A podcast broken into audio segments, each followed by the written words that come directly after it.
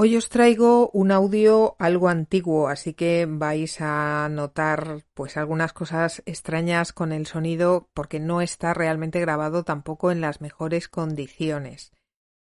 Nunca me había acabado de decidir a subíroslo, a ponerlo, pero la verdad es que yo creo que tanto el entrevistado como evidentemente sus comentarios valen mucho la pena. Y creo que vais a ser capaces de perdonarnos las deficiencias del audio porque de verdad que creo que el contenido es lo suficientemente valioso como para hacer ese esfuerzo. Espero que a pesar de esos pequeños inconvenientes lo disfrutéis. Las musas no avisan.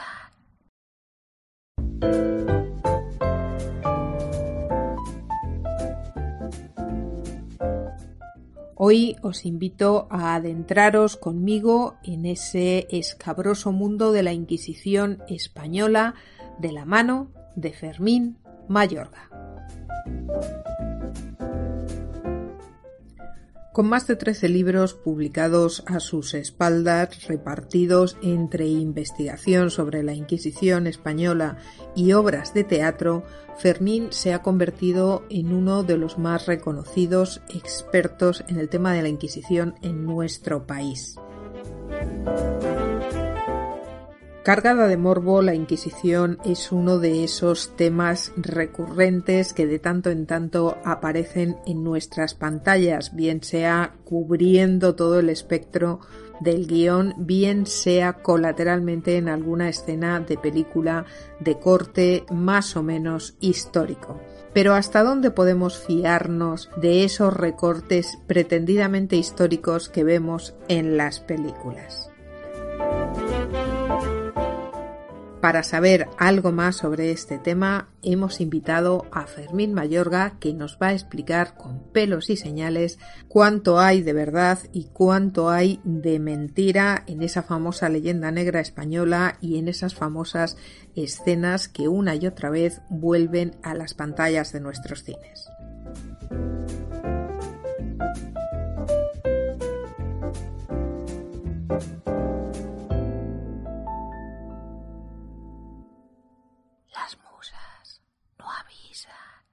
Fermín, te agradezco muchísimo que hayas accedido a dedicarnos parte de tu tiempo, porque eres una, sin ningún género de dudas, una de las personas más expertas y que mejor conoce sobre todo el tema de la Inquisición española. Y precisamente por eso te he pedido que vengas, porque las películas históricas, pues ya sabemos todos que en muchas ocasiones es muy difícil establecer cuál es esa línea divisoria entre la fantasía y la realidad de lo que presentan. ¿Hasta dónde crees tú, en tu experta opinión, que las películas que tratan específicamente del tema de la Inquisición, que lo hacen de lleno o que tangencialmente en algún momento de la película aparece la cuestión, lo hacen de una forma realmente delicada, realmente precisa con, con la historia real? Eso es, eso es el morbo en definitiva. No, cuando uno realmente se adentra en, la dermis de lo que es el mundo de la Inquisición, pues te das cuenta de que cuando realmente dominas ese tema y luego visualizas un determinado, eh, una determinada película, pues hay cosas que encajan, pero hay cosas que no encajan. Eh, una de las cosas quizás que a mí más me llama la atención en muchas películas, como en El nombre de la rosa, por ejemplo, o en, Los fantasmas de Goya, que ahí no es tanto, ¿no? Es precisamente que en algunas escenas em, aparece eh, de sangre. Es decir, el reo a través de la tortura, em, su cuerpo comienza a efusionar sangre. Eh, esto lo vemos mucho en los diferentes museos de la Inquisición que hay por todo el mundo. Sin embargo, la realidad inquisitorial es otra completamente diferente. La Inquisición tenía precisamente una carta magna donde había diferentes puntos y uno de sus puntos era precisamente que el cuerpo del reo no podía efusionar sangre. Por lo tanto, eh, cuando en una tortura el reo estaba atado en el potro y por lo que fuese se descuidaba la Inquisición y comenzaba a emanar sangre de su cuerpo, la Inquisición paraba la tortura, llamaba a su médico inquisitorial, curaban al reo y después de curado le volvían a torturar. Eso sí, te podían romper piernas, te podían romper brazos. Eso estaba permitido porque no fusiona la sangre. Por eso te quemaban en la hoguera, porque ahí no se produce derramamiento de sangre. ese punto es clave para entender cómo a veces la leyenda negra, como bien has indicado, aparecen en muchas de estas películas quizás desde el punto de vista del desconocimiento y encuentras escenas donde la sangre está presente. Bueno, pues este es un punto que desde el punto de vista histórico no es así y por lo tanto deja mucho que desear tanto por parte de Humberto Eco como por parte de algunos otros escritores que a lo mejor en sus, em, en sus libros o, directores, o directores de cine en sus películas, precisamente en determinadas escenas, cometen ese error porque a veces se dejan llevar a través de las redes sociales por determinadas eh, personas que escriben sobre ello y a lo mejor desconocen el, mundo real de la Inquisición y se dejan llevar por esa realidad. Pero, sin embargo, fíjate que inclusive encuentras dentro de la, de la misma Inquisición determinada simbología que a veces eh, se presenta, pero sin embargo los directores de cine no le dan, no le dan la amplitud que se merece ese símbolo para que la gente realmente conozca y sepa eh, qué nos está diciendo. Por ejemplo, la flor de lis aparece en, muchísimas películas donde la Inquisición está presente. La flor de lis era eh, la venera de los dominicos. Los dominicos, los dominican, los perros de Dios, que así se llamaban, eran los únicos que por orden vaticana podían ser inquisidores. Y ellos llevaban su venera, la de Santo Domingo, de Guzmán, que era precisamente la flor de lis, el símbolo de la pureza. Pero, sin embargo, no se cuenta y no trasciende la idea de que cuando tú, por ejemplo, te hacías familiar del Santo Oficio, es decir, policía al servicio de la Inquisición, cuando tú realmente demostrabas con un expediente que ni descendías de judíos ni descendías de ningún familiar condenado por la Inquisición podía ser familiar del Santo Oficio y cuando te eh, realmente te hacían eh, policía al servicio de la Inquisición, el Santo Oficio te daba esa venera, esa flor de lis, para que tú la llevases sobre el pecho en tus capas. Es decir, cuando veíamos a un familiar del Santo Oficio, que era el que tenía poder para detenerte en Teruel, en Madrid o en Extremadura, en cualquier pueblo de Extremadura, eh, aquel que lo veía, si realmente estaba convencido de su cristianismo, pues vale, no tenía ningún tipo de, prejuicios ni de miedo contra él. Pero aquel que no, que realmente eh, en las alcobas de sus casas practicaba ritualísticas judías o, ritualísticas de tipo eh, árabe morisco, como algunos de los que en España, por ejemplo, que fueron muchos los condenados por esa realidad, pues te encuentras que eh, se ponía nervioso y a veces eran detectados por ese mismo nerviosismo ante la presencia del familiar del Santo Oficio, que ellos sabían que era el único que te podía confiscar tus bienes, quitarte tus quitarte tu casa y a, y a la vez detenerte y llevarte a las cárceles en principio reales, reales, y luego te llevarían a las cárceles de la Inquisición. Las cárceles reales eran de la justicia civil y las de la Inquisición eran las famosas cárceles secretas, que como muy bien indica su nombre, eran cárceles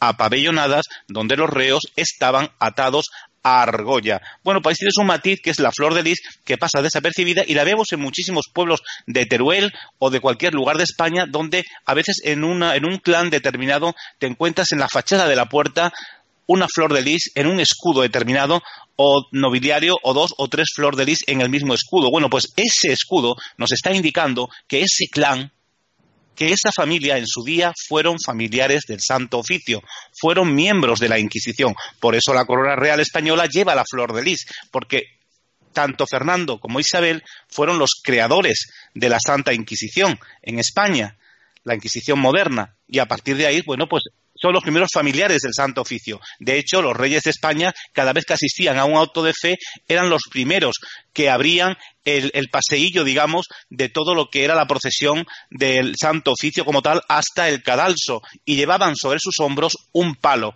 un palo de leña que luego aportarían como símbolo a la hoguera, potenciando y de alguna manera también aplaudiendo esa realidad de la cremación del cuerpo del eh, morisco, del, de la bruja, del sodomita, etcétera, etcétera. Hombre, esto es muy interesante porque, claro, la flor de lis, yo creo que el público en general la asimila con la realeza, porque la flor de lis es el símbolo de la Casa Real francesa, ¿no? Claro, pero es que en Francia, antes que en España, también había Inquisición. En 1200 y algo, en 240, la Inquisición eh, antigua estaba precisamente eh, en Francia. De hecho, es en Francia donde surge la Inquisición como tal, ¿no? A través de todo el proceso de los cátaros, ¿no?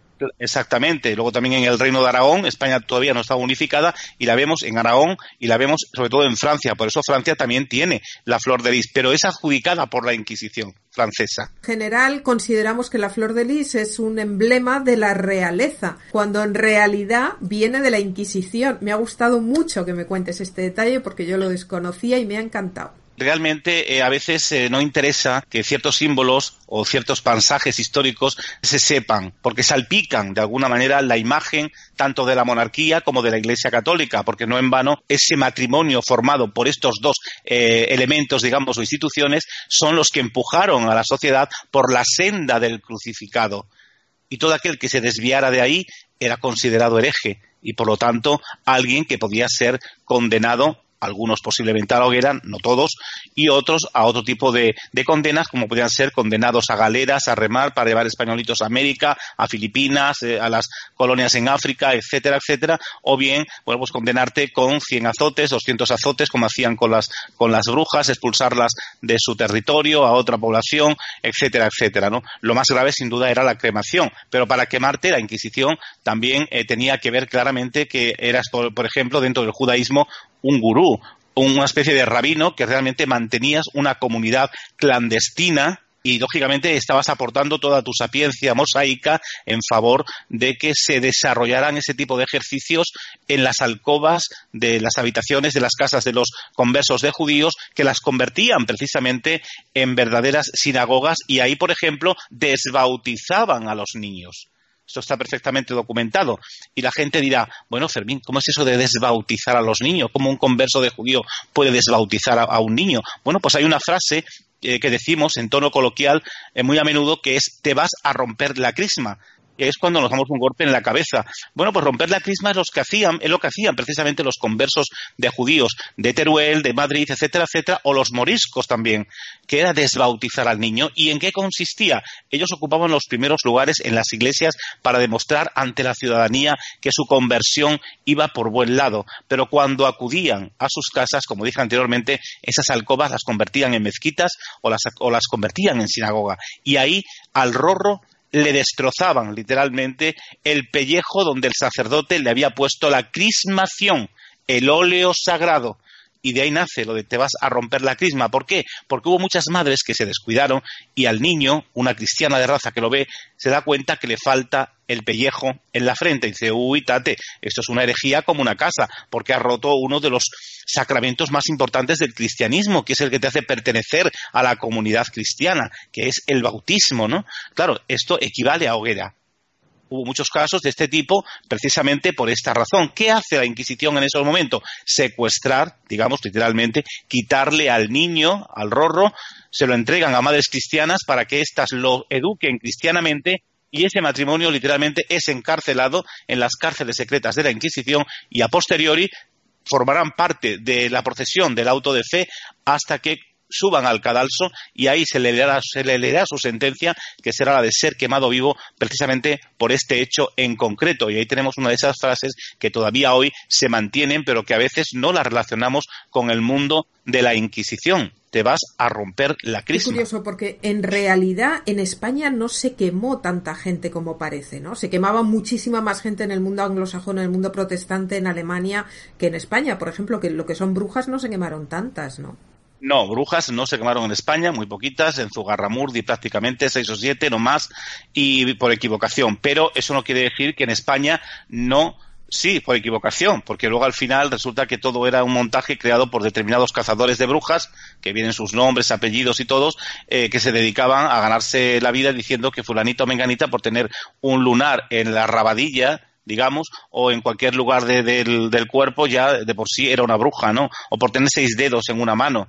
Ya por esa razón era, hay, que hay personas que nacen con esas deformaciones. Pues ya se le catalogaba como un ser que precisamente podía ser precisamente eh, eso, no una bruja y como tal alguien mm, cercano al príncipe de las tinieblas. Bueno, pues eh, en España se quemaron a miles de personas, a muchas. Y cuando hablan de, el, digamos, en otros países, eh, de que aquí la Inquisición española fue muy agresiva, yo que he visto los autos de fe de Sevilla y de otros, otros em, tribunales del reino, porque todos están en la calle Serrano 119 en Madrid, en el Archivo Histórico Nacional. Ahí están todos los legajos de todas las inquisiciones que hubo en España, de todos los tribunales, con todos sus autos de fe. Y ahí tú vas viendo cómo eh, es raro el auto de fe donde no se te quema a cuatro, a cinco, inclusive a doce personas en un momento determinado. Fueron miles eh, los españoles y no españoles que precisamente sufrieron en sus carnes el escarnio cruento del Santo Oficio.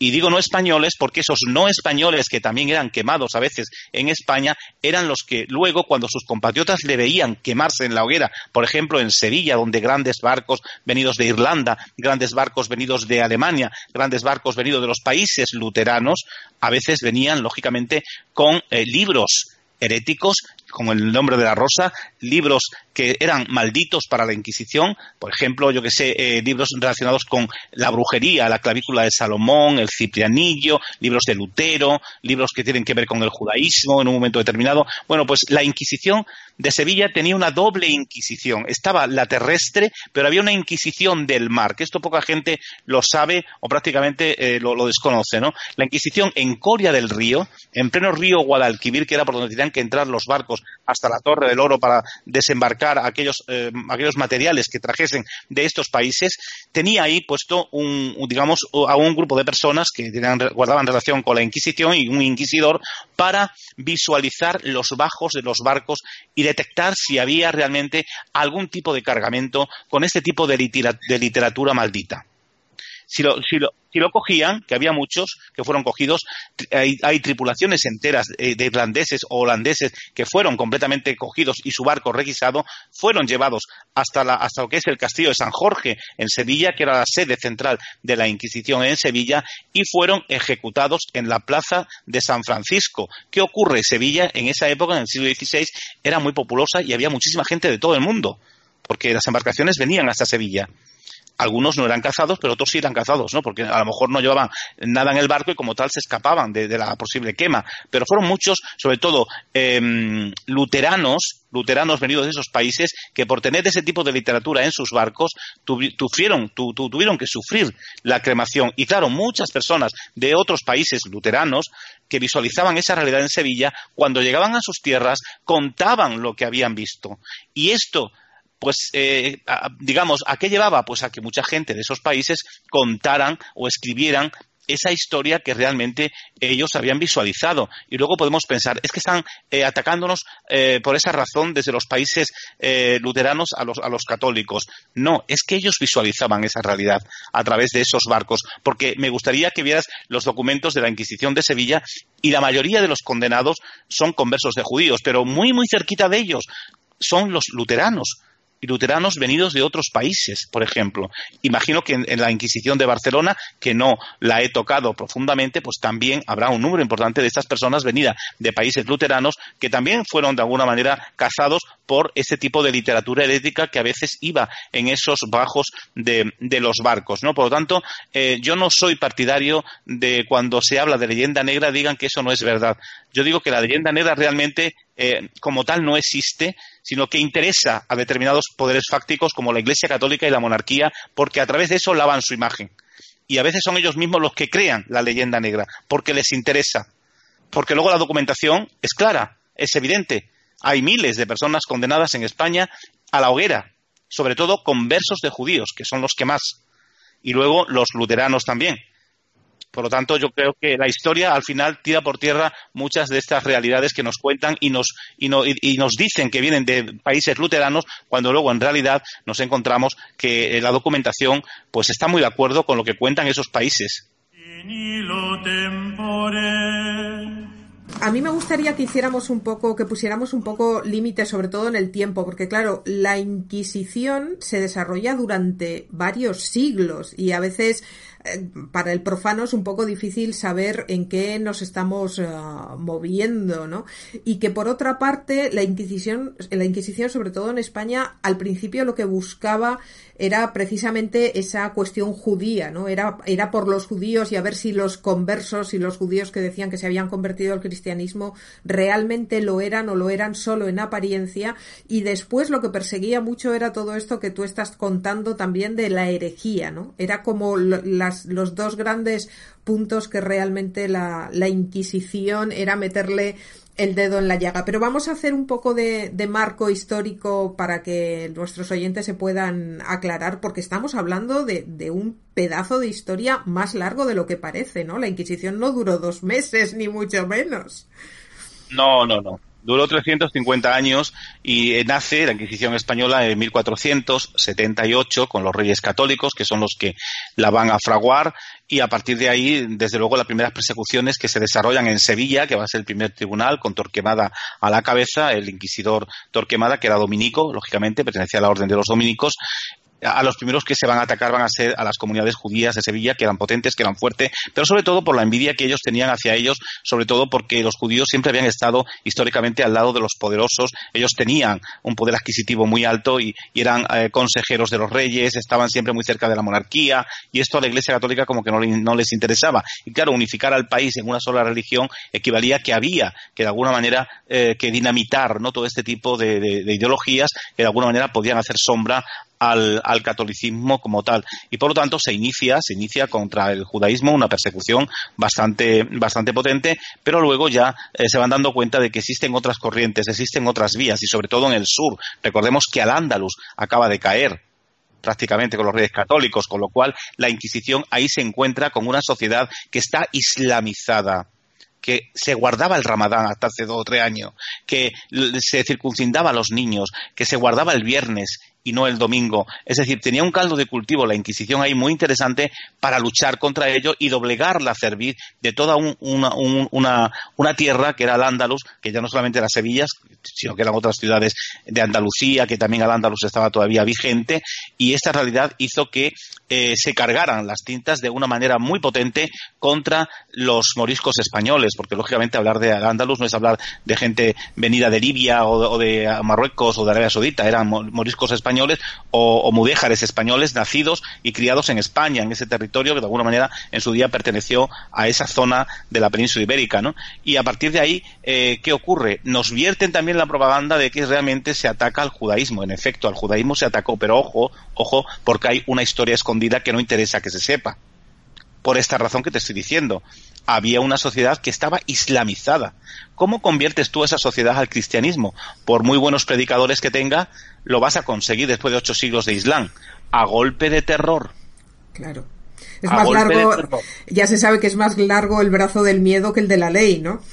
Exactamente. Y a, través de la Inquisición, que va a ser el brazo ejecutor de la corona para estas realidades, pues a partir de ahí se van a encontrar verdaderas escenas de muchas familias españolas, muchas familias condenadas a la hoguera, condenadas a otro tipo de, condenas inquisitoriales, precisamente por abrazar el Islam. Pero es que ellos acababan de salir acababan de salir de esa realidad y tú no le podías pedir que realmente rápidamente se adhirieran al cristianismo. Pero ellos sabían que por experiencia quizás, de que si aquí en este pueblo quemo cinco, en el otro quemo seis, en el otro quemo cuatro, pues el pueblo en sí ya se te va a venir a ese redir, a, esa, a esas veredas del crucificado, que en definitiva era lo que se perseguía, y a través de ese terror se dogmatizó la mente en general de todos los españoles, a través de ese miedo y a través de esas ejecuciones públicas que eran catequesis callejeras en determinadas plazas de todo el país, donde la gente eh, por miles que además tenías que ir a, visualizarlo porque si no te podían hacer cómplice de herejía, eh, pues hacía que la gente eh, poco a poco fuesen dogmatizando, dogmatizando su mente. Claro, la primera generación será la que más te va a costar, costar hacerle doblar la cerviz, pero esos niños que ya nacen ahí, tú ya los vas educando desde colegios católicos que existían en la nueva religión que tienen que aprender. Por lo tanto, tampoco le va a ser tan difícil. Lo más grave va a ser esos primeros, esos primeros eh, 20, 30 años, por ejemplo, donde ya fallecen esas gente que vivieron en Al-Ándalus, pero esos niños que ya eh, se han criado en esa época de Inquisición, pues ya llevan una, una insertación en su cerebro de lo que es el mundo del cristianismo y es mucho más fácil que realmente se acerquen a abrazar la cruz y dejar precisamente la media luna, ¿no? Es decir, eh, yo creo que eh, esa parte de la historia no se nos cuenta y sin embargo ahí hay mucha, mucha chicha. Lo que pasa es que no interesa no interesa que se cuente y a veces te ponen el tema de los judíos y te dicen, ah, es que en el primer auto de fe que se hizo en Sevilla se, quemaron a cuatro o cinco eh, personas o seis judíos, ¿no? Pero es que hubo más, hubo más que no se nos da a conocer. Cremaciones enteras en, Granada de libros, de bibliotecas enteras que pertenecían al Andalus con sus libros que no interesaban que la gente realmente eh, pudiera acceder a ello y había que destruir toda la simbología, toda la simbología árabe que en esos momentos existía ¿no? en, el territorio, aunque quedan algunas mezquitas, pero otras se destruyen, como la de Córdoba, pero la mayoría se destruyen y sobre ellas crean iglesias, crean conventos, porque no podía quedar prácticamente nada. Sin embargo, Em, la otra realidad, la realidad de, digamos, de, ir contra el ser humano, en este caso del hombre, por su ideología eh, islámica, ahí la Inquisición va a ser la que se va a definir y de qué manera contra esas personas en Al-Ándalus. Y es fácil de entender por la explicación que acabo de dar. Hombre, está claro que no conquistas un pueblo hasta que no conquistas su cultura, ¿no? Hasta que su imaginación, su cultura, su religión, su espíritu no los has hecho tuyos y no los has metido dentro de tu redil, el pueblo no está conquistado, porque administrativamente tú pondrás la frontera donde quieras, pero evidentemente esa gente no te va a seguir. Van a seguir sus dioses, sus ideologías, su cultura, no, no, mm. no tiene vuelta. Em, Fermín, Los fantasmas de Goya es una película que yo sé que tú conoces bien, y es una película que se sitúa pues en un tiempo muy posterior, ya estamos eh, metidos en, en el 1800, estamos a las puertas ya casi casi del siglo XIX y ahí vemos, asistimos a no uno, sino a varios procesos inquisitoriales. Asistimos también a esa pequeña ventana, ese momento de interrupción que hubo cuando el hermano del amigo Napoleón, José Bonaparte, pues mm, de repente eliminó la Inquisición de un plumazo y luego vemos cómo de repente pues vuelve a aparecer la Inquisición y, y vemos a Javier Bardén llevado hasta la hoguera. Yo te quería preguntar, ¿tú crees que a esas alturas que ya estamos al final, final de, de la cuestión inquisitorial, ¿Fue posible, era posible encontrarse con un, con un quemado en, en la hoguera a esas alturas?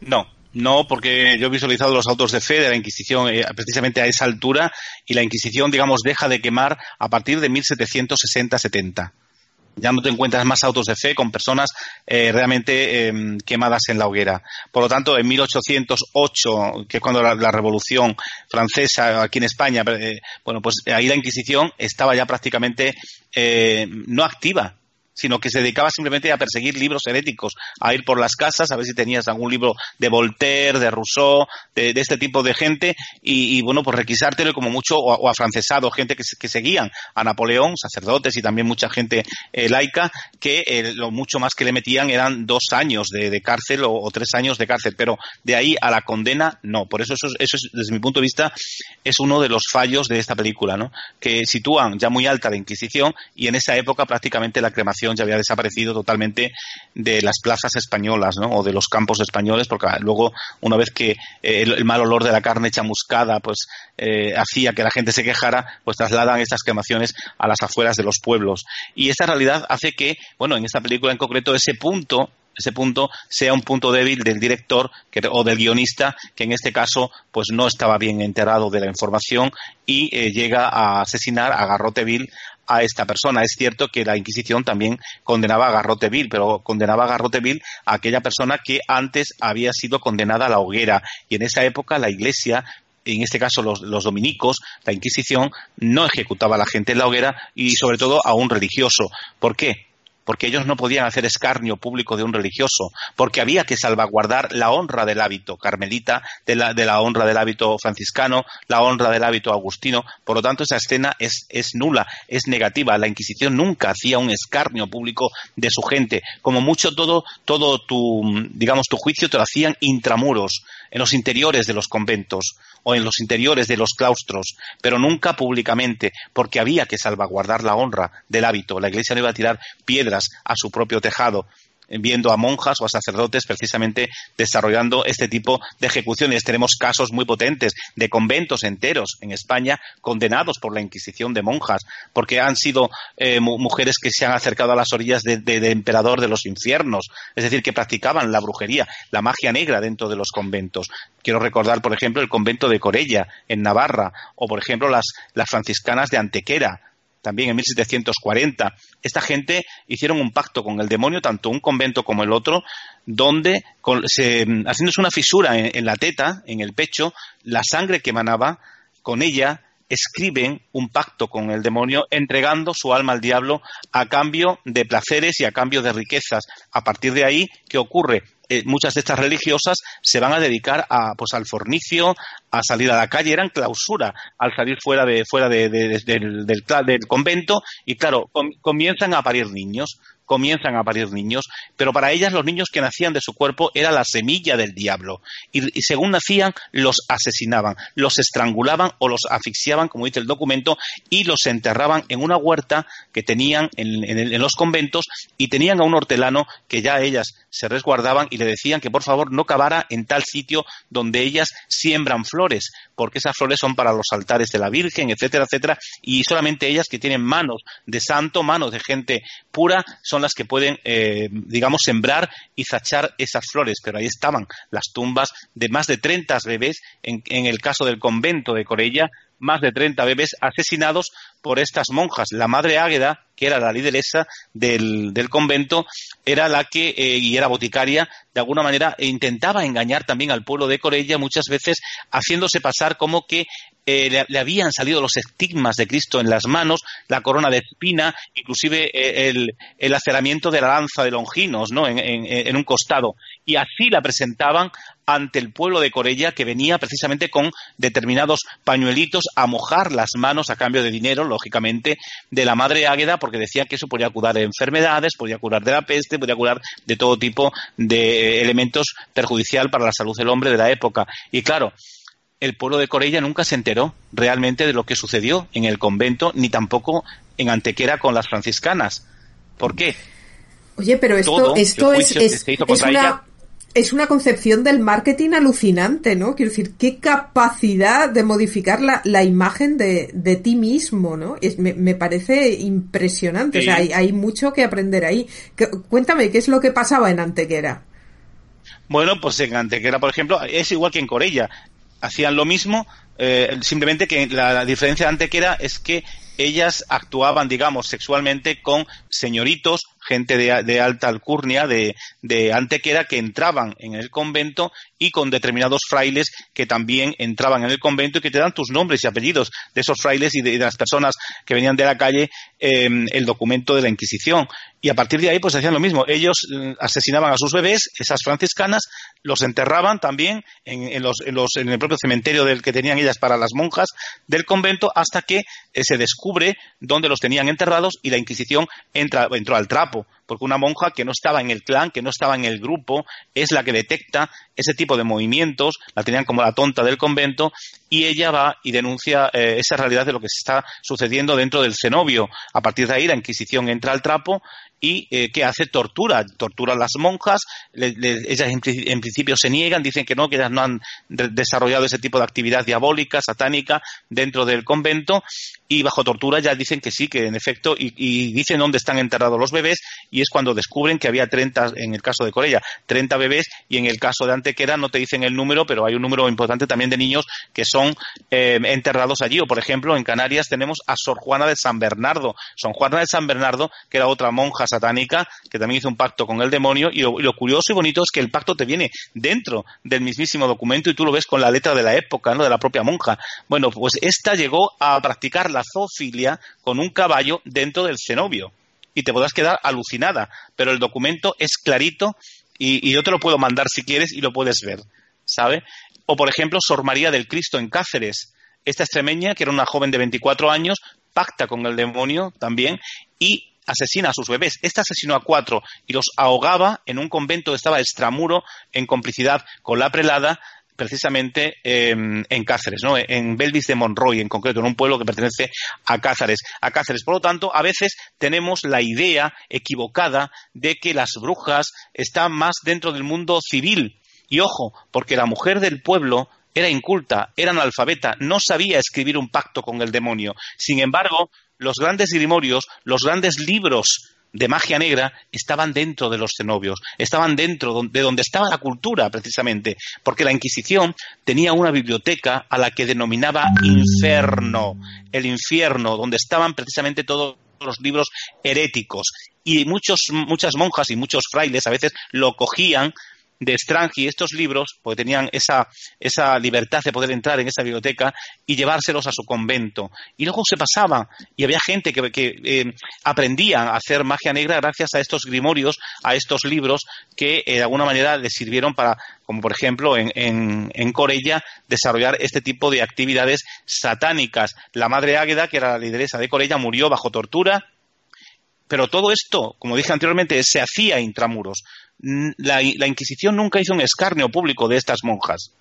Una vez que terminó el juicio, las mandaron a Soria, a otro convento, y allí no pasó absolutamente nada porque había que salvaguardar la honra del hábito, como dije anteriormente. Esa era la doble vara de medir que tenía la Inquisición.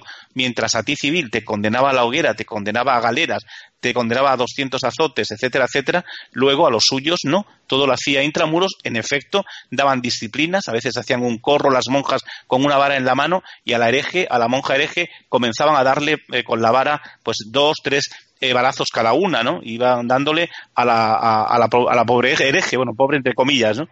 Pero esta realidad hay que contarla porque son esas historias que no se nos cuentan y que forman parte de la historia de España, simplemente que no interesan a ciertos poderes fácticos, que se cuenten estas realidades, ¿no? Es, es muy curioso porque es un poco lo que ha venido pasando hasta ahora con toda la cuestión de la pedofilia dentro de la iglesia, ¿no? Los trapos sucios se lavan claro. dentro de casa pero que no salgan. Y es curioso también porque fíjate que vivimos un momento que hay como una especie de eclosión en el cine de terror sobre monjas y espíritus de monjas malignos, pero todo esto que me cuentas deja todas estas películas que hacen toda esta taquilla en el cine las deja a la altura del barro. Quiero decir, es como, señores guionistas, ¿en qué están ustedes pensando? No hace falta inventarse fantasmas ridículos de monjas surrealistas que se le aparecen a niñas, ¿no? Si basta con irse a la historia y cualquiera de estas historias que tú me has contado, pues no sé, tendré que plantearme seriamente el, el coger una de estas historias y, y ponerme a hacer un guion porque realmente esto deja cualquier película de terror, pero vamos, a la altura, a la altura del barro. O sea, es, es impresionante. Y, y, y además, que,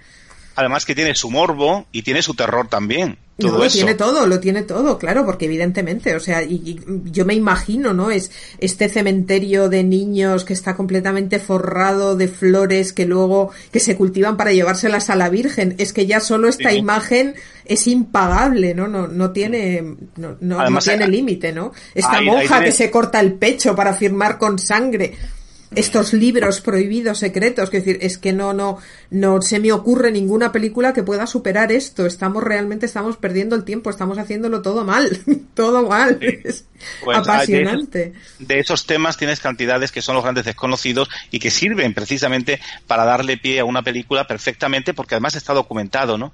Yo el, el, todo el proceso de las monjas de, de Corella lo tengo.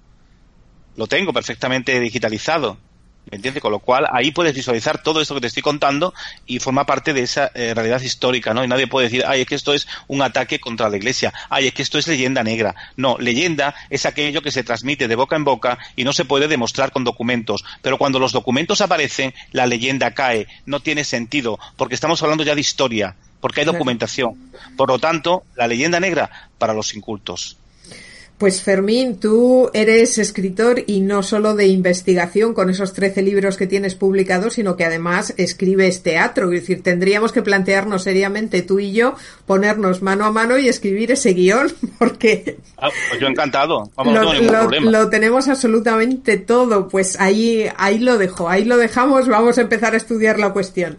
Hay otra cosa que, que me apetecía mucho preguntarte, porque refiriéndome también a esta película Los fantasmas uh, de Goya, que tengo que decir que no es precisamente la mejor película que yo haya visto nunca, eh, una cosa que, que siempre me ha llamado mucho la atención, ¿no? Y son los caprichos de Goya. Son el sueño de la razón produce monstruos, ¿no? ¿por qué crees tú, de dónde crees tú que, que le surgió a Goya hacer pues toda esta serie increíble y fantástica que parece propia de siglos anteriores, ¿no? Que es increíble cuando uno la ve, parece que está viendo una foto sacada, pues desde luego como mínimo de 200 o de 300 años antes de, de, de cuando mm. vivió Goya, ¿no? Porque eh, refleja perfectísimamente bien esa imagen de, de, las brujas. De hecho, la idea que yo creo que tenemos la mayoría de nosotros de lo que es una bruja y, de, y sobre todo de lo que es una aquelarre, viene precisamente de, de Goya, de lo que Goya nos dejó, ¿no? De los aquelarres de toda esta documentación que tú tienes, eh, en cuánto se podía parecer un aquelarre de verdad a este imaginario de Goya, porque además, claro, yo me imagino que por un lado está lo que es la realidad histórica, pero también creo que en muchos casos estas mujeres que se ayudaban de algún potenciador químico, como tú muy bien nos vas a explicar, yo también creo que en muchos casos más de una y más de dos debían de creer y de experimentar, de tener estas experiencias como realidades. Es decir, no, no creo que todo, que ellas pensasen que, que no era verdad, ¿no? Que, sino que habría casos en los que realmente esta alucinación la tomarían como algo, como algo real. ¿Existe documentación sobre esto? Sí, porque, por ejemplo, un ejemplo a esta última pregunta. Las monjas de Antequera, en este caso, cuando estaban, eh, digamos, en, su mayor éxtasis festivo, tomaban o peyote o algún tipo de, planta medicinal que traían de América Latina, porque ya mismas te lo dicen, de hermanos que nos visitan de América, traían este tipo de plantas que allí, la coca, o la coca, por ejemplo, ¿no?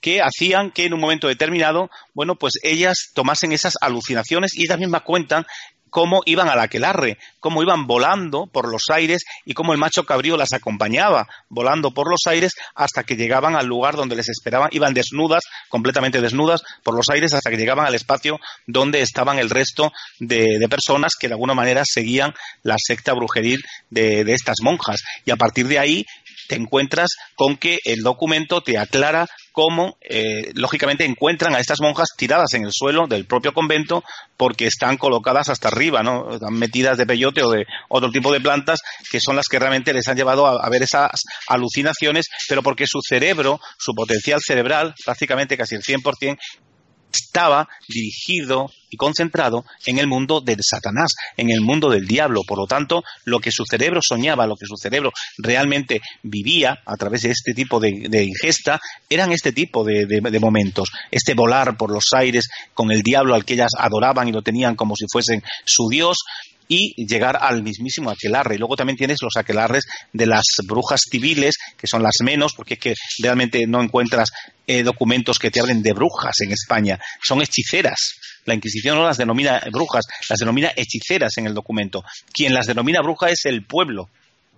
La gente del pueblo, la gente inculta, la gente analfabeta. Es una bruja, la acusan de bruja, pero el pueblo, pero no la Inquisición. La Inquisición, la Inquisición en, el documento dice hechicera, no bruja. La palabra bruja aparece en algunos documentos, pero eh, los menos. Siempre la mayoría de ellos es hechicera o gente que de alguna manera pues ha bebido de las fuentes de un determinado libro que eh, ha aprendido de él y ha, llegado a ejercer eh, criterios brujeriles, ¿no? Pero no, no, no, la palabra bruja no aparece en muchos sitios, aunque los testigos sí hablan de ellas como brujas, pero el testigo es el pueblo, es el que la cataloga como bruja, pero no la Inquisición. La Inquisición siempre le pone hechicera. María Rodríguez fue condenada por hechicera en el año tal tal y fue condenada a tal y tal y tal, ¿no? Bueno, pues esto todo está perfectamente escrito y a partir de ahí te encuentras con que Goya en este caso lo que hace es él era un poquito hereje mm, porque estaba en contra, no hereje en, el mal sentido de la palabra, sino él estaba en contra de la Inquisición totalmente, porque no le gustaba lo que veía. Por eso lo plasmaba de alguna manera eh, en, esos, en esos cuadros que él pintaba, porque intentaba dejar para la posteridad pues esa historia que sabía él que no llegaba a mucha gente, ¿no? O que terminaría cercenándose, como así se ha, se ha, mm, se, ha visto a partir de, que la Inquisición cae, es decir, se censuran, eh, hemos tenido el ejemplo en la, eh, en la época del nacionalcatolicismo, ¿no? Muchos libros eran censurados, muchas historias se censuraban porque salpicaba la imagen de ciertas instituciones que antes ejecutaban este tipo de, de actividades y Goya lo que intentó ser fue un periodista de la época transmitiendo no a nivel escrito, sino a nivel de pintura y transmitirnos la realidad de lo que allí se veía y sobre todo lo que el pueblo creía, lo que él en, su entorno veía y cómo luego también eh, él presenció muchísimos autos de fe en Zaragoza. Por lo tanto, él sabía eh, cuál era eh, la, actitud de la Inquisición y cómo actuaba contra un converso de judío, contra alguien que practicaba la zoofilia, ¿no? etcétera, etcétera. Y a partir de ahí, bueno, pues sabía que la cremación no solamente era del el que practicaba la zoofilia, sino también del propio animal, que también lo quemaban en la hoguera, porque pensaban que era impuro puesto que de alguna manera, de alguna manera había servido también de, bueno, pues de, eso, ¿no? De, una, conjunción eh, diabólica o satánica que eh, se había desarrollado en función de, una determinada lujuria. Y esa realidad, pues la, plasmaba él en sus cuadros, cuando te encuentras, por ejemplo, a, no, recuerdo bien el título ahora mismo, de, un, un, hereje, dice, porque no, no, utiliza la palabra eh, fornicar, no utiliza otro, eh, porque lo hizo con una burra o algo así. Eh, en uno de sus grabados estos de pinturas negras de carboncillo, ahí lo tenemos, ¿no? Y yo creo que Goya fue un periodista se atrevió a transmitir en esa época porque hubiese sido cazado y hubiese sido eh, castigado. Por eso Goya fue un perseguidor de la Inquisición también, porque sabían perfectamente que su pintura, la misión de ellas era esa, la de que en un futuro, cuando esto desaparezca, realmente la gente sepa lo que fue la Inquisición, porque te aviso y te, digo que prácticamente cuando la Inquisición cae en, en 1834, que la reina regente María Cristina le da tres días a la Iglesia Católica, precisamente para que descuelgue de las iglesias, de todas las iglesias de España, los famosos San Benitos. El San Benito es el traje que la Inquisición le ponía a los reos el, la famosa, el famoso capirote o coroza española y el hábito, que no es ni más ni menos que el traje de nazareno que vemos en Semana Santa. Por eso el traje de nazareno es un traje de, penitente, de penitenciado. Era el traje que la Inquisición le ponía a los reos. Simplemente que cuando eso salpica la imagen de la Iglesia Católica se les llama nazareno. Pero ese era el traje de la Inquisición, porque además la Inquisición obligaba en Jueves Santo y en Viernes Santo a los herejes a ir delante de las imágenes practicando penitencias espirituales. ¿Y qué eran estas penitencias? espirituales? Pues gente que se flagelaban las espaldas, eh, los empalaos, gente empalada, que Goya precisamente lo, cuenta muy bien en uno de sus cuadros, en una procesión de herejes con la Virgen de los Dolores en un, en un, en un rincón y luego ves empalaos de gente que se están flagelando las espaldas, la gente que van con cruces a cuesta. Ese tipo de penitencias espirituales eran mandadas por la Inquisición. Lo que pasa es que no interesaba que supiera y ya le catalogan a ese traje, ese San Benito de Nazareno. ¿no? Pero es un traje de penitente, como todos sabemos de penitenciado de la Inquisición. Y ese traje, una vez que había terminado el auto de fe, se te quitaba y se colgaba en la iglesia de tu pueblo. Si eras de Calamocha, se te colgaba en la iglesia de Calamocha, en los interiores de la, de la, iglesia de Calamocha. Y había iglesias y catedrales en España que estaban forradas, porque la misión de este San Benito, de este traje, de esta indumentaria del hereje colgada en las paredes de los templos, a la que le ponían un letrero con su nombre, apellido y la herejía que había cometido, era la de perpetuar la infamia del hereje y la de todas sus generaciones, con lo cual ya no podían viajar a Indias, no podían utilizar el color carmesí, que era el color de la hidalguía, del día de fiesta de la época, no podían trabajar en trabajos públicos, no podían utilizar oro ni plata, ni montar a caballo, eran proscritos, y de ahí nace esa famosa frase que a veces decimos en tono coloquial de te colgaron el San Benito.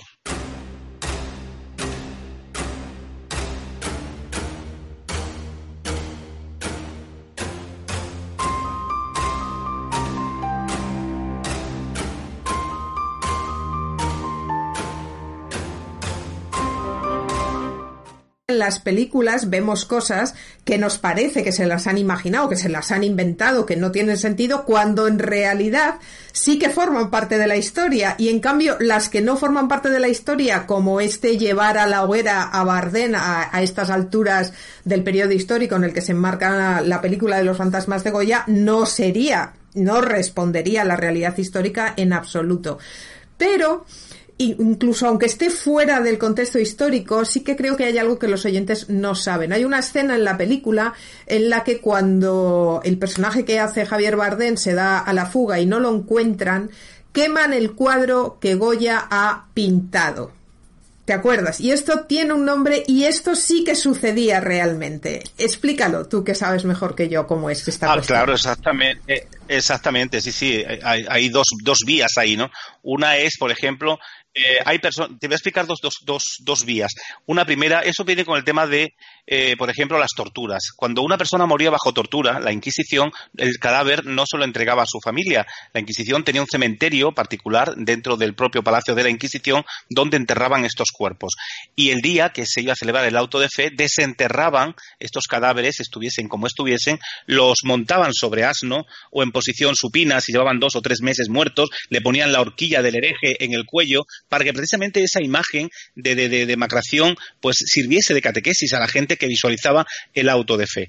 Y es, estas personas se paseaban en asno por las calles de Sevilla, por las calles de, de, Valladolid, donde se hacían los autos de fe, etcétera, etcétera, y además se le hacían un pelele, se le hacía un muñeco de cartón que representaba, que era, era el efigie, como se decía, que representaba a esa persona que había fallecido. A ese, a ese efigie se le ponía el San Benito correspondiente con un letrero en el pecho con el nombre de la persona y la herejía que había cometido. Esa efigie subiría al cadalso y se le daría la sentencia que sería de ser quemado vivo porque aquella persona que murió bajo tortura no le dio tiempo a reconciliarse con la Iglesia Católica. Era un hereje en potencia. Por lo tanto, en el momento en que los reos vivos que iban a ser quemados se llevaban al quemadero, tras ellos irían los burros con los huesos de estos difuntos y el pelele que le representaba. Al llegar al brasero se lanzaban los huesos o el cadáver del muerto a la hoguera y tras él el pelele que le representaba, pero eso sí, previamente se le quitaba el San Benito para colgarlo en la iglesia del pueblo del Reo.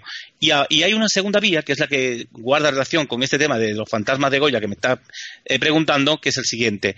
Había personas que huían, que huían a Portugal, que huían a Francia, que fue el caso de Goya, pero que le requisan su cuadro que le representaba.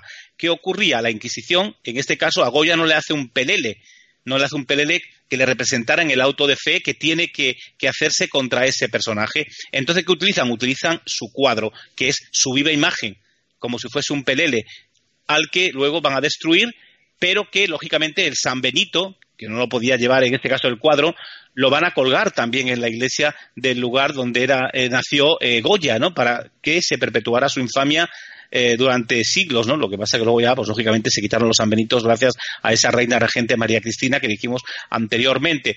Pero esa es la realidad de ese cuadro de Goya y que guarda relación con esa línea que seguía la Inquisición con aquellos que huían. Goya tuvo que huir, porque si no lo hubieran pillado y lo hubieran, lo hubieran eh, no ejecutado, pero lo hubieran seguramente encarcelado, torturado, etcétera, etcétera, y le harían cantar la gallina, nunca mejor dicho, y, y saberse dónde estaban esos otros cuadros que había pintado. Gracias a eso se pudieron salvar muchos de esos cuadros pero como cogieron ese, ese cuadro con la figura de Goya, qué mejor, qué mejor Em, digamos, eh, emblema, cara, etcétera, o, cuerpo como tal del personaje, para que públicamente fuese quemado delante de la gente y no un, pelele, ¿no? que era lo que oficialmente se hacía con aquel que había huido a Portugal o había huido a Francia y que la Inquisición, a través de pasquines, había puesto estos pasquines en las plazas de los pueblos, en las puertas de las parroquias, pidiendo que si no se presentaba en 30 días sería quemado en efigie y como tal eh, ya era un muerto. Hay una frase que decimos, pareces un muerto en vida pues estos eran los muertos en vida.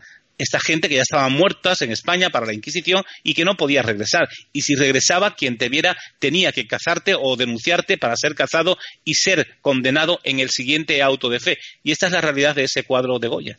A mí me decepcionó un poco la película porque yo pensé, claro, Inquisición, Goya, con todo lo que tiene, con todo lo que tiene para dar juego el tema, y, luego lo, que vi fue como, encuentro que habéis desperdiciado mucho de, de la historia, de, de, todo lo que, lo que de verdad hay. Claro, y además fíjate que hoy en día el pelele, el famoso pelele de la Inquisición que se quemaba cuando alguien se marchaba a Portugal o a Francia, se sigue quemando en la actualidad de muchísimos pueblos de España, porque esa tradición de quema de peleles que vemos en muchísimos pueblos de España, el Peropalo, por ejemplo, en la zona de la Vera en Cáceres, las propias fallas de Valencia, aunque hoy le demos otro sentido, nacen con la Inquisición, nacen ahí con la quema de peleles, con la quema de muñecos durante, durante eh, el tiempo que la Inquisición duró, era una catequesis callejera que se desarrollaba dentro de los pueblos con este tipo de ejercicios, porque había de alguna manera que mantener viva la mala fama de esa persona, de ese hereje que había actuado como había actuado en esa población en un momento determinado. Y qué mejor que públicamente los cristianos de raza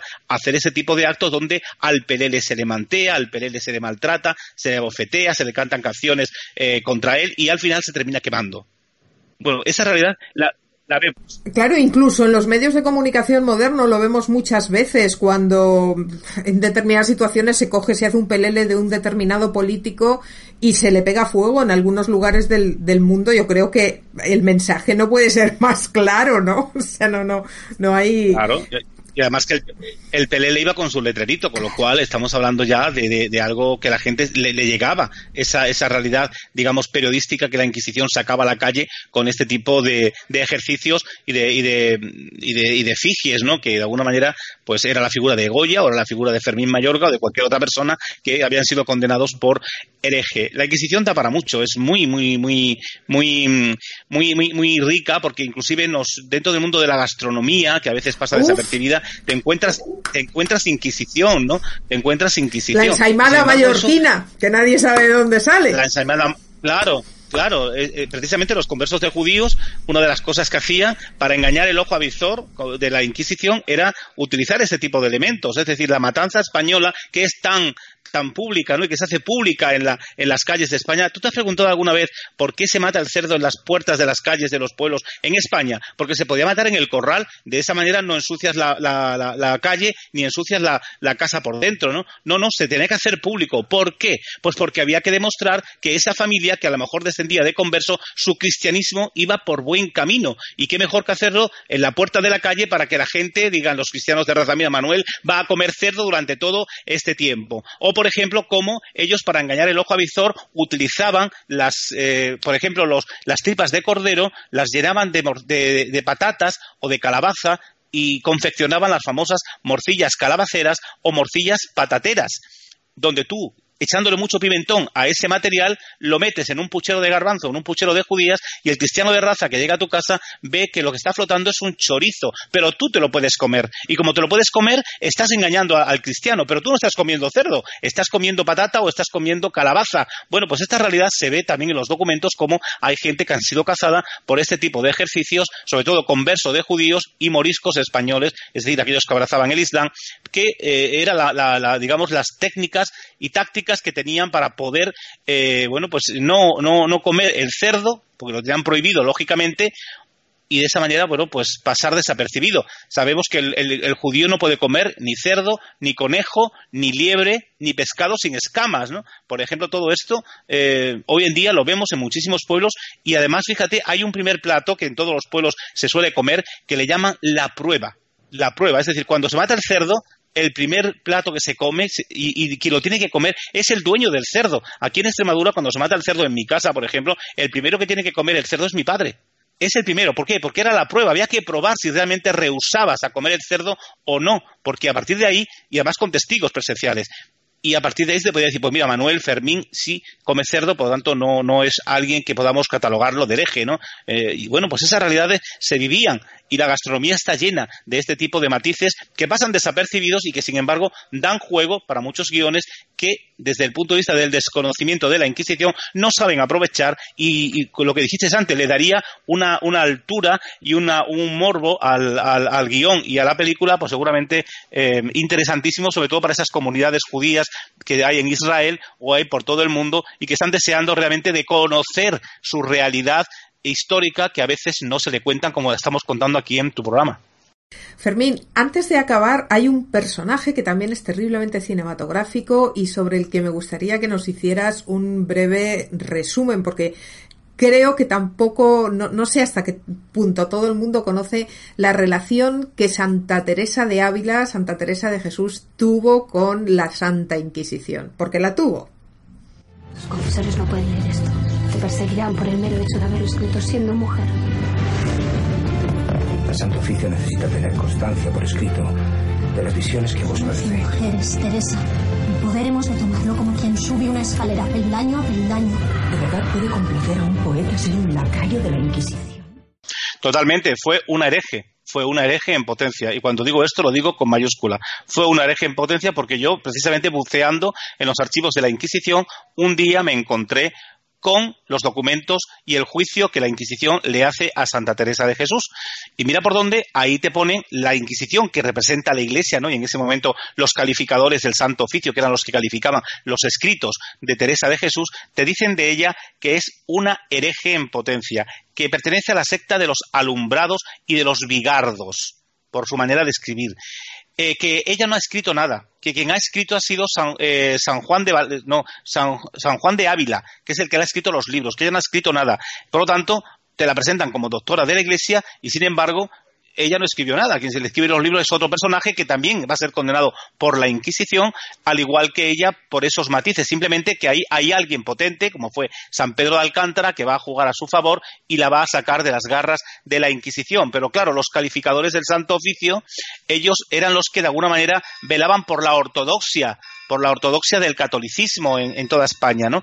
Y claro, ellos cuando ven esos escritos de, entre comillas, de Teresa de Jesús, lo que ven es herejía, pero herejía desde la primera letra hasta la última, y que tienen que ser quemados, y que tienen que ser, si no se queman, que tienen que ser requisados y no pueden ser publicados. De hecho, hasta que no muere Teresa de Jesús, unos años, hasta unos años después, no se publican sus obras porque la Inquisición estaba detrás de ella. Por lo tanto, no es santo de mi devoción, con todo mi respeto a aquellas personas que que sigan que sigan a estas personas, ¿no? Sí, porque luego te encuentras estas realidades también. ¿Cómo puedes tú entender que ahora que estamos en Semana Santa, por ejemplo, en Sevilla o en otros muchos lugares de España, los costaleros lleven sobre sus hombros imágenes malditas, imágenes herejes? Y me estoy explicando y sé lo que estoy diciendo. Por ejemplo, San Joaquín y San Joaquín y Santa Ana hoy en día están considerados santos para la Iglesia, pero sin embargo son personajes malditos. ¿Por qué? Porque tú si lees los evangelios no te los vas a encontrar dentro de los evangelios canónicos, los aceptados por la Iglesia. Te lo vas a encontrar en los evangelios apócrifos. Y los evangelios apócrifos fueron rechazados en su día por la Iglesia católica. Eran evangelios malditos, no aceptados y sin embargo hoy hay iglesias, hay claustros que están, em, digamos, dirigidos a estos dos personajes, a San Joaquín y a Santa Ana, que dicen que eran los padres de la Virgen. Y te digo más, por ejemplo, la Verónica, esta, esa imagen de la Verónica que con un, un pañuelo le limpia a Cristo el rostro y luego su rostro queda ahí configurado, eso es pura herejía, porque esa imagen no te la encuentras en los evangelios canónicos, te las encuentras en los evangelios apócrifos. Y tú ves cómo se pasean por Sevilla este tipo de, de imágenes que yo muchas veces pienso, digo, o el cura es un analfabeto, digo, o la gente es que no tiene ni zorra idea de esta realidad, porque vamos, eh, eh, es que no, no es aceptable, ¿no? Es decir, ¿cómo tú no puedes pedir a, algo que está considerado herético para la iglesia? ¿Cómo le puedes estar pidiendo que te cure a tu madre, que te cure a tu hermano, etcétera, etcétera?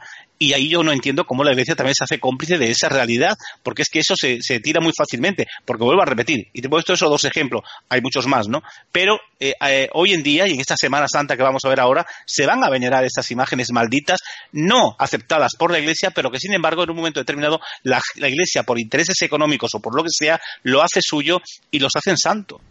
Pero es que la tradición la tradición tiene un peso que no hay ley que la pueda cambiar. Es lo que decíamos al principio. Hasta que no conquistas el corazón de un pueblo, su alma, sus tradiciones, sus creencias, su cultura en un sentido antropológico, no conquistas el pueblo. Y eso no es tan sencillo de conquistar. Eh, tú podrás hacer todas las leyes que quieras, pero llega un momento que el propio legislador tiene que aceptar, tiene que asumir alguna clase de extraño sincretismo, porque si no, hay tradiciones que están ancladas en el subconsciente y que tienen una, una, una razón psíquica. Su existencia tiene un, una razón de, de ser, no es en vano, ¿no? Y que evidentemente a la ley, por mucho que no le interese, se la tiene que tragar doblada, ¿no? Y la Iglesia Católica y la tradición, pues están todo el tiempo mano a mano y hay, como tú dices, muchísimas cuestiones que podríamos entrar con el libro en la mano y decir cómo es posible esto, ¿no? Semana Santa, por encima de todo, yo creo que es tradición. ¿Eh? más que religión es tradición. Y el fervor de la Semana Santa no tiene tanto que ver con un fervor religioso, por mucho que sea la Virgen de y el Santo Cristo de. Son tradiciones que son muy, muy difíciles de, de erradicar, porque por muy bonita que sea la Semana Santa sevillana y por mucho que le guste a millones de personas saltar la reja y, y toda esta cuestión, todo esto son tradiciones. Pero de religioso... poco, acabas de decir algo, saltar la reja. Fíjate tú el rocío. Bueno, si tú supieras lo que en Almonte la Inquisición hizo con sus vecinos, la gente de Almonte quizás pensaría de otra manera. Y sin embargo, ahí están entregados, ¿no? Bueno, pues la historia de Almonte, yo que he visto los documentos de Almonte, por la curiosidad, digo, voy a ver qué hay aquí, porque claro, a ver si hay algo relacionado con la Virgen. Lo que más me encuentro son personas condenadas por judaísmo, brujería, etcétera, etcétera, en Almonte que muchas veces también precisamente ese terror es el que llevó a la gente a agarrarse a esa fe para demostrar ¿no? que realmente su, su cristianismo pues iba a ir por buen camino y, de ser aceptado y no rechazado por la sociedad del momento. De ahí que se viva tan intensamente muchas veces este tipo de, de movimientos religiosos y de ahí que los, los, que más ocupen esos primeros lugares, esos comprometidos parroquiales que vemos muchas veces, nazcan de personas que anteriormente han tenido el San Benito colgado en las iglesias, porque cuando se descuelgan esos San Benitos en el 1834 esa generación que lo vio ya transmite a sus hijos, tenemos que seguir en la iglesia porque el, San Benito de abuela estuvo colgado allí o el o el de mi hermano y tenemos que demostrar que somos más cristianos que nadie. Por lo tanto, nos tenemos que comprometer para lavar nuestra imagen y ganarnos el perdón. Es decir, esta realidad se vivió y esto fue lo que hizo que muchísima gente realmente se aglutinara y se acercara a este tipo de, de actos gracias también, en este caso, a esas catequesis callejera que fueron los autos de fe y, en definitiva, al terror, que fue como se dogmatizó la mente de la gente a través del miedo. Bueno, es el ejercicio del poder y sabes que la historia de la humanidad no es más que la historia del ejercicio del poder y que todos los poderosos, pues cada vez que suben, evidentemente ponen en marcha todos los recursos que tienen a su alcance, ¿no? Sean propagandísticos, o sean por la fuerza, o sean religiosos. El caso es que evidentemente hay que conseguir que las cosas vayan por donde yo quiero que vayan, porque si no, no soy poderoso. Y entonces se me acaba el chiringuito, no, no tiene ningún sentido, ¿no? Fermín, me encanta hablar contigo, me pasaría horas y horas y horas porque además eres inagotable, que me has dejado y estoy segura que a más de uno y a más de dos de nuestros oyentes los has dejado absolutamente patidifusos y sobre todo nos has dado puerta para investigar y para curiosear muy mucho en la historia, empezando por Goya, que lamentablemente, siendo una de las grandes figuras españolas, yo creo que a fecha de hoy y sobre todo para las nuevas generaciones es un gran desconocido, ese que efectivamente fue el primer gran reportero de la historia, el primero que, que nos dejó eh, un documento gráfico de hechos absolutamente históricos, ¿no? Y que yo creo que es una figura que se conoce tan mal y que yo siento profundamente que esta película de los fantasmas de Goya haya sido tan poca cosa con todo lo que lo que podría haber sido. Es eh, realmente es muy muy lamentable. A mí me gustó sobre todo porque era una de las pocas películas que se hacían de la Inquisición. Bueno algunos matices inquisitoriales se veían no pero luego también eh, lógicamente están esos puntos negros que no no, no, no conjugan no con la realidad histórica del, del momento. Es como cuando uno hace una, una película de brujas a nadie se, se, le ocurre en un guion por ejemplo poner que eh, las brujas en, en España por ejemplo o en cualquier lugar del mundo utilizaban las plantas venenosas no la menita fenoide, el estramonio, la rosa de Alejandría, la cicuta, y cómo le decían a la clienta, que por cierto, la inmensa mayoría de las clientas que venían a pedirle ese tipo de remedio para matar a alguien, asesinar a alguien, eran mujeres maltratadas de la época, y para librarse de las palizas de sus maridos, le decía a la bruja, mira, tú lo que vas a hacer es darle, nunca le decía lo que le daba, dice, toma esto y se lo metes en bebidas negras, en café o en vino tinto. Y claro, como en el siglo XVI, XVII, XVIII o XIX, inclusive el XX, no se depuraba ni la uva ni el café, como hoy se puede depurar, pues podía pasar desapercibida la menita fenoide o, la cicuta perfectamente, la semilla de cicuta en, estos elementos. ¿Qué ocurría? El marido se lo, se, lo, se lo tragaba y a la semana moría hinchado como un pote. Y como no se hacían autopsia en el siglo XVI, y nada de esto, pues pasaba desapercibida la muerte, se certificaba la misma, la bruja había cogido a las dádivas de la clienta y la clienta se había librado del palizón. Fíjate qué cosa más sencilla, pero sin embargo documentada y que apenas aparece en las películas, ¿no? que es interesante también poner escenas donde puedan aparecer este tipo de, elementos, ¿no? Y que sin embargo, bueno, pues ahí están, ahí están perfectamente documentados. Y muchas de las que eran consideradas brujas, que era, la bruja era la mala, era la que realmente eh, llegaba a asesinar, claro que asesinaban. Asesinaban porque conocían este tipo de plantas que estaban en cualquier espacio de Teruel, en cualquier espacio de, de, España, es decir, el estramonio, la cicuta, están en todos los arroyos del país, ¿no? Eh, los propios animales, como la oveja o la vaca, no las comen. Los pastores sabían que eran venenosas. Esto lo transmiten a sus mujeres. Ellos le llevaban la semilla a estas mujeres que luego utilizaban para asesinar a médicos también, porque muchos médicos son asesinados por las brujas en España, porque eran sus mayores enemigos. Ellos eran los que por competencia denunciaban muchas veces a estas mujeres a la Inquisición y a partir de ahí, lógicamente, ellas intentaban vengarse antes de que las denunciaran porque les llegaba la información a ellas también. Cuidado que don Manuel, don José, quiere denunciarte a la Inquisición y bueno, a través de su criada, a quien fuera, la sobornaba, le daba las, las pepitas de, de cicuta, por ejemplo, la semilla y se las echaba en, el café o en el vino tinto y el médico había palmado. Pero la bruja se había librado de una posible denuncia a la Inquisición. Pero también eran los tiempos, que decir, tampoco no, no hacía nada que no hicieran que no hicieran los hombres, ¿no? No hacía nada que no claro, el mundo de los hombres.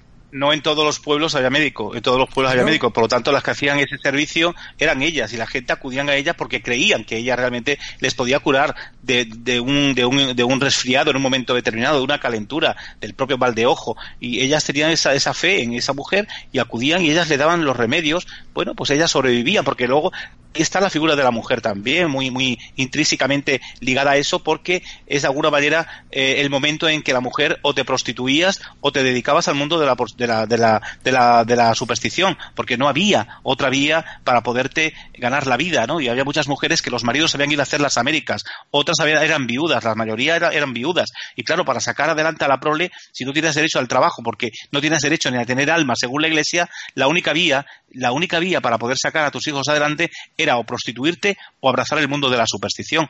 Y bueno, pues muchas abrazaban este mundo de la superstición y ahí conseguían pues el trozo de pan, las aceitunas, el aceite que le daban a aquellas personas que le venían a pedir algún tipo de, de necesidad y ellas iban sobreviviendo hasta que también te encontraba gente que eh, las denunciaba porque veían que el efecto de lo recibido pues no era no había sido legal y las denunciaba el mundo ha cambiado mucho y va a cambiar más, pero se nos olvida, Fermín, ¿eh? se nos olvida. Es bueno este que personas como tú tengáis siempre a mano este recordatorio de que la vida era muy diferente y no hace tanto tiempo.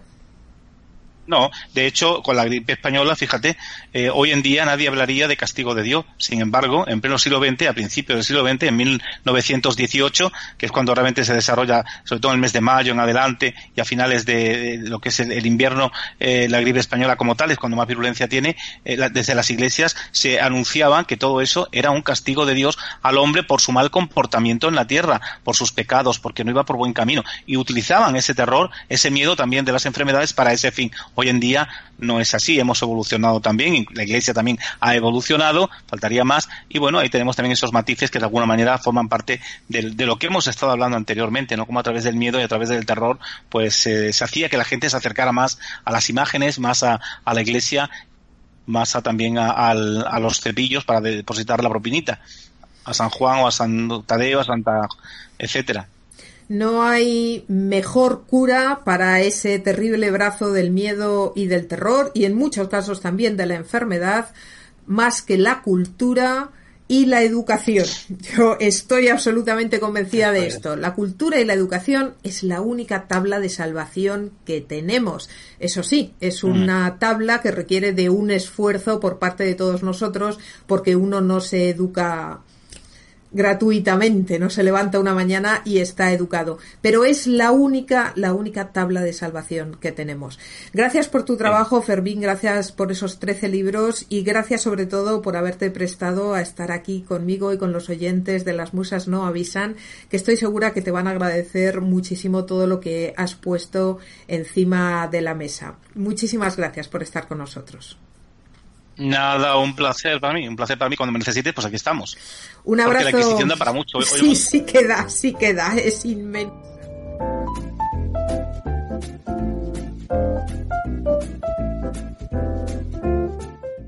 Y a vosotros, pues como siempre, muchas gracias por haber llegado hasta este momento del programa. Espero que hayáis sido capaces de sobrevivir y de perdonar las inconveniencias auditivas y que hayáis podido disfrutar tanto del contenido como de haber descubierto a este maravilloso personaje que es Fermín Mayorga y que seguramente muchos de vosotros pues ya conocíais sobre todo por sus intervenciones en Cuarto Milenio.